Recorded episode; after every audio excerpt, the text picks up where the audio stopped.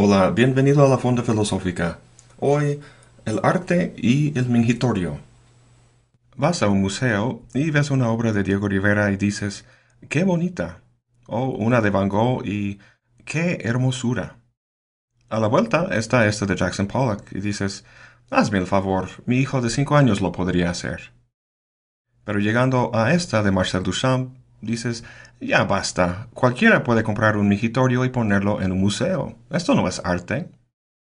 Pues resulta que esta obra es una de las más famosas del siglo XX.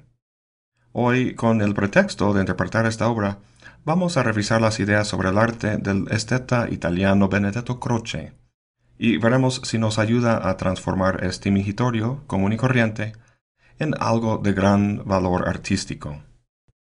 Hasta donde sabemos, los humanos son los únicos seres capaces de experimentar el mundo de forma estética, de encontrar en él lo que podríamos llamar ligeramente la belleza. Al igual que nosotros, los perros, las plantas y las rocas están rodeados de estímulos de todo tipo. La luz del sol, sonidos, ah, imágenes visuales, etc. Una roca, por ejemplo, absorbe el calor de la luz, pero lo hace de forma pasiva. La única consecuencia posible de este encuentro entre la roca y el estímulo es el calentamiento. Los seres humanos, en cambio, son capaces de responder de forma activa a los estímulos los podemos organizar. Kant habla de cómo la imaginación y el entendimiento organizan los estímulos de forma a priori para producir lo que él llama una presentación. Pero Croce va más lejos de la simple percepción al decir que lo que creamos en el acto de organización no es una mera presentación, sino una expresión. Kant explica cómo las facultades mentales producen los resultados de la percepción, y Croce explica cómo tomamos esos resultados y los organizamos. Lo hacemos, dice Croce, para deshacernos del caos sensorial. Al ordenar los objetos de nuestra experiencia, estamos incitados por una molestia, una vaga sensación ah, que nos inquieta, nos molesta. El proceso de esclarecer esa sensación es lo que Croce entiende por expresión. Imagínate que hay algo que quieres decir a tu novio o novia. Quieres que sepa cómo te hace sentir, pero no encuentras las palabras. Podrías darle una tarjeta como esta, pero queda muy corto y además es muy cursi. Entonces te sientes frustrado hasta que por fin encuentras, digamos, una metáfora que expresa la emoción perfectamente bien y le escribes un poema. En el momento de encontrar la forma de decírselo hay una sensación de gran alivio. Dices, ajá, eso es. Pero ojo, hay, que tener cuidado con algo. Ah, imagínate un chavo que está muy enojado y tira un florero en el piso rompiéndolo. Diríamos normalmente que este chavo expresó su enojo, pero Croce no estaría de acuerdo. Si después de romperlo se calma, y empieza a organizar los fragmentos de cierta forma, quizá de forma más tétrica o impactante, quizá pintando este, las puntas de algunos fragmentos de color rojo, y luego mirando todo dice, ajá, así es como me siento, entonces para Croce el chavo habrá pasado por un proceso creativo de expresión. La diferencia es que en el primer caso el chavo estaba dominado por la emoción, la emoción le controlaba. En el segundo caso, el chavo controlaba la emoción precisamente porque había encontrado la forma de expresarla. Entonces, ¿cómo entender una obra de arte? Suponiendo que una obra es el resultado de un proceso de expresión, que expresa una idea o emoción que el artista quiere comunicar, entonces Croce nos dirige, a hacer las siguientes dos preguntas. ¿Qué estado está articulado o expresado en esta obra? Y segunda, ¿cómo contribuyen los elementos de la obra para lograr ese efecto? Las más de las veces lo que una obra comunica es sutil y no del todo evidente a primera vista. Entonces ayuda a empezar con la segunda pregunta. Los elementos que se encuentran dependerán del tipo de obra que es. Si es música, entonces se tratarán de elementos auditivos, notas, frases, tempo, etc. Si es pictórica, pues imágenes, colores, figuras, el medio, etc. Y si es literatura, por ejemplo, pues las palabras y su orden, su organización. El punto es preguntar por qué esta palabra o objeto, por qué está aquí y no en otra parte de la obra. ¿Qué connotación tiene ese objeto para mí?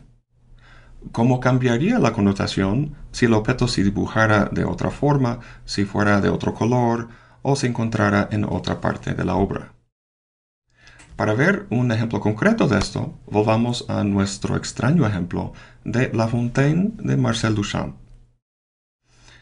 Dado que para la gran mayoría lo que esta obra comunica es está muy lejos de ser evidente, entonces empecemos con la segunda pregunta y contemplemos los elementos que la constituyen. El elemento que primero salta a la vista es el hecho de que es un mingitorio común y corriente. También está la firma R. la fecha 1917, el título de la obra, La Fontaine, que significa fuente, y la forma en que está montado, Dejemos el mingitorio hasta el final y empecemos con la fecha. Hay una multitud de fechas que pudo haber escogido, pero optó por 1917. Obviamente esa fecha en particular es importante para expresar lo que quiere decir. ¿Qué pasó en ese año? Pues muchas cosas. México adoptó una nueva constitución, Matahari fue ejecutada por espionaje, y en Turquía T. Lawrence y sus rebeldes árabes salieron victoriosos en la batalla de Aqaba. En la vida personal de Duchamp seguramente pasaron muchas cosas que habrán sido significativas, significativas para él, pero suponiendo que quería comunicar algo a otros, supondremos que tiene que ver con algo más público. Lo que sí se destacan en las noticias de ese año son las batallas de la Primera Guerra Mundial.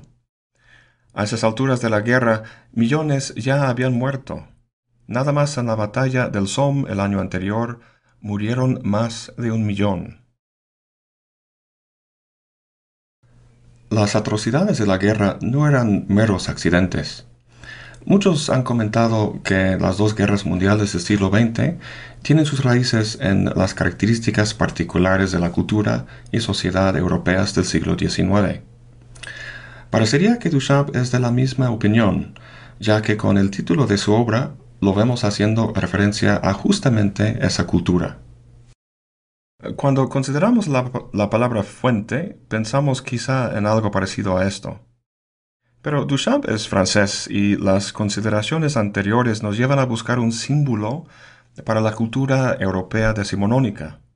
Así que esta fuente del Palacio de Versalles parece más apta. Pudo haber escogido otro símbolo de esa cultura, un castillo, una corona, etc. Pero más adelante veremos la idoneidad de la fuente cuando consideramos el mingitorio. De momento, vemos que esta fuente de Versalles connota la jerarquía de un sistema político que reflejaba el dominio de Dios sobre la tierra. El rey es dueño del pueblo. El jefe, dueño de los trabajadores en la fábrica. El padre es dueño de la familia. El ego reprime al inconsciente. El autor es dueño de la obra y Dios es dueño del mundo. Hay que acabar con esta cultura y sus jerarquías y liberar la gente del rey, el jefe y el padre.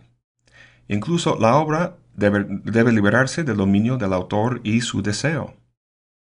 Esto nos lleva a la firma Duchamp no lo firmó con su nombre, sino con R. Mut, digamos un J. Pérez, cualquiera.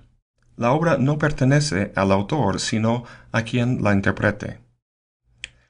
Entonces, ¿qué valían las fuentes de Versalles como emblemas de la cultura que produjo los humanos castrados y desmembrados marchándose a la guerra?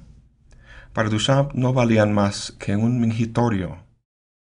Escogió mingitorio para expresar esto por su similitud funcional con una fuente y el hecho de que lo que se deposita ahí son los desechos del cuerpo humano. Además, si te das cuenta, el mingitorio está montado al revés, o sea, de forma inútil. Es solo otra forma de expresar los efectos negativos de una cultura que condujo a la muerte de millones. ¿Había mejor manera de decir todo esto?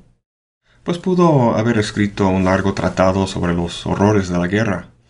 Pero con esta obra de arte, y el valor simbólico de sus elementos y su particular organización, Duchamp logró expresar la idea de forma mucho más directa e impactante. La interpretación que hemos visto aquí ya es bastante canónica, pero no es la única. Nadie es dueño de su significado. Por ejemplo, uno podría decir que aquí Duchamp está haciendo una broma, un comentario sobre el estatus institucional del arte. Y sería válida. Aunque así sobrarían la fecha, el título y otros elementos.